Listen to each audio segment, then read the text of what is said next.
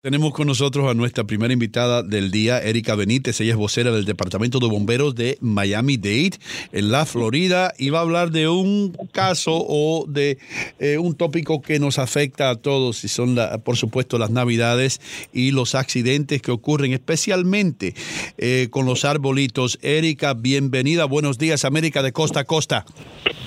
Muchísimas gracias, muy buenos días, es un placer saludarlos. Bueno, mi primera pregunta es esta, y eso yo sé que la respuesta es obvia, pero ¿por qué hay tantos fuegos en la época navideña? ¿Por qué tantos hogares son afectados por este fenómeno? Bueno, diciembre es la época del año en la que la mayoría de nosotros nos reunimos, eh, independientemente de qué país venimos, a, celebrar las fiestas. Y al reunirse las personas también, obviamente, eh, causamos que eh, accidentes los cuales no esperamos. Entonces, lo que queremos es que las personas tomen ciertas precauciones.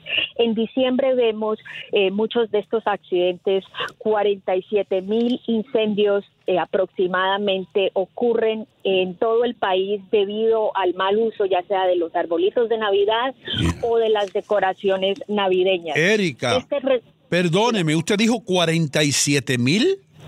Así es. 47 mil incendios, Dios mío.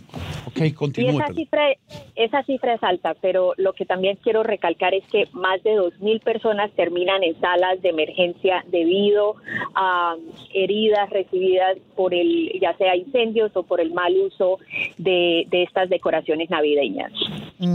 ¿Cuáles son esas medidas preventivas que debemos tomar? Es decir, los muchachos quieren prender una luz de bengala o quieren tener algún alguna cosa de estas que le mete fuego. Eh, ¿Qué es lo primero en que debemos pensar a la hora de hacer esto? Bueno, en cuanto a los arbolitos de Navidad, empecemos por ahí. Es muy importante las personas que compraron arbolitos de Navidad naturales, que los mantengan bien regados y que no se sequen, ya que este es el error número uno, el cual muchas personas cometen, es de no regar los arbolitos de Navidad naturales y se empiezan a secar. Y entonces vemos muchos incendios debido al, al mal cuidado de, de estos arbolitos. También las decoraciones navideñas, las lucecitas que que colocamos en los árboles o las que utilizamos para decorar nuestros hogares. Eh, estas luces, lo que recomendamos es que utilicen las que se llaman las LED, las LED, las cuales eh, son tienen temperaturas mucho más bajas y de esa manera entonces evitan que, se puedan encender. También eh, muchas personas utilizan los cables de extensión y los sobrecargan. Ese es un error fatal, ya que estos cables son culpables por muchos de los incendios que vemos eh, en esta temporada navideña. Wow, Erika, yo también debo decir, y, tú me recordaste, eh, que muchas veces compramos esta cablería, ¿no? En las tiendas estas de 99 centavos, y yo he leído en muchas publicaciones eh, que muchos de estos cables no pasan las especificaciones requeridas por el Departamento de Consumidor de los Estados Unidos, es decir, los importan, los traen, los venden a 99 centavos y estos cables se calientan porque no tienen la calidad necesaria. Mm.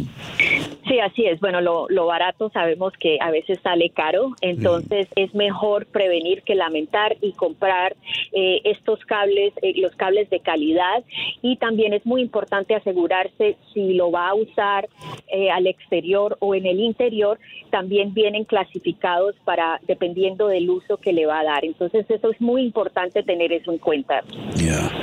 Erika, ¿qué tal las velas? Los latinos, a los latinos nos encantan las velas. Una vela para este otra vela para el otro santo, una vela para eh, ganarme el bingo, una vela para encontrar un novio. Explica un momento por qué son tan peligrosas las velas, especialmente en las ventanas en esta época navideña. Bueno, las, las velas son las causantes de muchos incendios en estas épocas y, también durante todo el año, ya que eh, muchos, muchos hogares las utilizan. Es muy importante que si va a utilizar una vela, la prenda lejos de cualquier cosa que se pueda quemar, digamos materiales como telas, cortinas, eh, cerca de una cama y siempre tener mucho cuidado al irse a dormir o al salir de su casa apagar la vela inmediatamente. Eh, hay muchas alternativas ahora también para, para decorar que no son con, eh, con la llama o con la candela, sino utilizar, eh, ahora venden velas eléctricas, las cuales también se apagan después de, cierto tiempo, de cierto uso. Mm. Erika, fíjate algo, esta es una pregunta que siempre he tenido en mi cabeza, porque aclárame si no estoy en lo correcto. Hacer uso de fuegos artificiales es ilegal, al menos aquí en la Florida, pero la gente lo usa de todas formas. Bueno, el uso de fuegos artificiales depende de cada estado, o sea, si se permiten o no, pero los fuegos artificiales, los cuales son ilegales en la Florida, son aquellos que estallan, explotan o vuelan. Eh, las luces de bengala y todos estos fuegos artificiales que venden en punto de, de ventas autorizados y que son eh, para el consumidor también son peligrosos porque las luces de bengala que les damos a los niños que al parecer son inofensivas estas queman a temperaturas muy muy altas eh, casi tan altas como para derretir metales. Entonces eh, no dejan de ser peligrosas aunque están en venta y son las que les damos a, los niños. Mm. entonces okay, pero hay que tener mucho cuidado Erika, em, si está, te voy a hacer una pregunta atrevida, ¿no? Pero me voy a meter en aguas profundas. Si están prohibidos, como tú dices, estos fuegos artificiales que se lanzan al aire, que estallan, que emiten chispas, etcétera, etcétera, ¿por qué hay parques y por qué hay lugares donde sí lo usan de manera masiva? Estoy hablando, por ejemplo, Disney. Disney está en Florida. Sí. Bueno, eh, esos fuegos artificiales hay, hay ciertos establecimientos o ciertos lugares eh, que tienen la licencia para poder quemar esa clase de fuegos artificiales. Esos son los fuegos mm. artificiales que se consideran para uso profesional. Nunca se utilizan para el consumidor. Entonces, eso es lo que queremos hacer esa diferencia. Y estas personas están entrenadas y son profesionales para quemar esa clase de fuegos artificiales. Eh, eh, lo que vemos, vemos las heridas y vemos muchas personas que terminan en las salas de emergencia es por el, mal uso o tal vez, digamos, toman un poco y empiezan a quemar pólvora y, ahí es donde vemos muchos de estos accidentes. Erika, eh, no quiero que te vayas antes que deje este consejo porque yo sé que tú como representante del Departamento de Bomberos me vas a dar la razón. Un extinguidor de fuego, un extintor de fuego en la cocina o en otras áreas de la casa. Eh, em, explícale a nuestra audiencia lo importante que es tener uno de estos, uno de estos extinguidores. Bueno, un extintor es yo creo que una de las herramientas más importantes eh, en cada hogar para prevenir o para tratar de apagar un incendio en caso de que se dé una emergencia.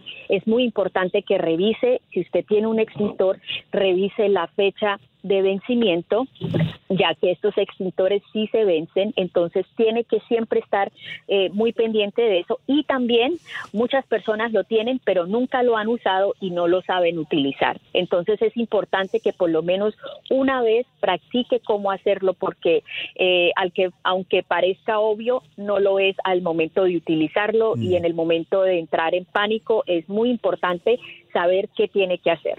Erika, esto, suena, espérate un segundito, Andreina, porque, eh, y tú también, Andreina, no me vas a dar la razón a mí, pero yo creo que Erika me lo va a dar. ¿Estaría un poco fuera de lo normal regalar uno de estos extintores o extinguidores de fuego en las navidades a una familia? ¿Cómo lo vería usted, Erika? Como representante del Departamento de Bomberos, me parece una gran idea. Yo creo que ha sido una, una de las mejores ideas que he escuchado hasta ahora. Y, y no se me había ocurrido a mí, pero me, me, da mucho gusto escuchar que, usted, que se le ocurrió a usted. Sí. Andreina, ya sabes lo que vas a recibir, ¿eh? Sí, bueno, si tú regalas pavo, yo creo que Erika está bien que regale extinguidores. Mira, mi pregunta va relacionada a lo que tenemos en casa y quizás no sabemos cómo funciona del todo, ¿no? Acá es, mm, mm, es obligatorio tener detectores de humo dentro de las casas. ¿Cómo funciona eso? Y también hay como una llavecita que se supone sale agua por allí para darle a entender a todas las personas cómo funcionan eso que tenemos en casa y que quizás, Erika, no sabemos cómo funciona. Bueno, los detectores de humo eh, para los que tenemos en nuestros hogares es muy importante cambiarlo eh, cada 10 años, si, eh, porque estos también, las, las baterías en estos, en estos, perdón, se me fue, los, uh, los estos previenen los incendios y es muy importante cambiarle las baterías cada año, revisarlo dos veces al año. En, en, el invierno los revisamos también antes de entrar el invierno y al salir el verano. Entonces es muy importante no solamente saber si están funcionando, pero también cambiarlos cada 10 años, ya que estos también tienen su, su fecha de vencimiento y pueden llegar a, a no funcionar y en ese caso eh, no está haciendo nada si tiene uno de estos detectores de humo. ¿Y qué es lo que pasa cuando se activa, Erika? Bueno, cuando se activa, en realidad lo que le deja saber a la persona en el hogar que, que, está que hay humo o que hay un incendio para que de esa manera puedan salir rápidamente y usted pueda de esa manera de, entonces llamar a las autoridades para poder recibir ayuda. Esa, esa, es la principal, el objetivo de estos detectores. Erika, muchísimas gracias por estar con nosotros hoy día. Indirectamente, posiblemente le ha salvado la vida a muchos latinos que nos están escuchando de costa a costa. Gracias por estar aquí.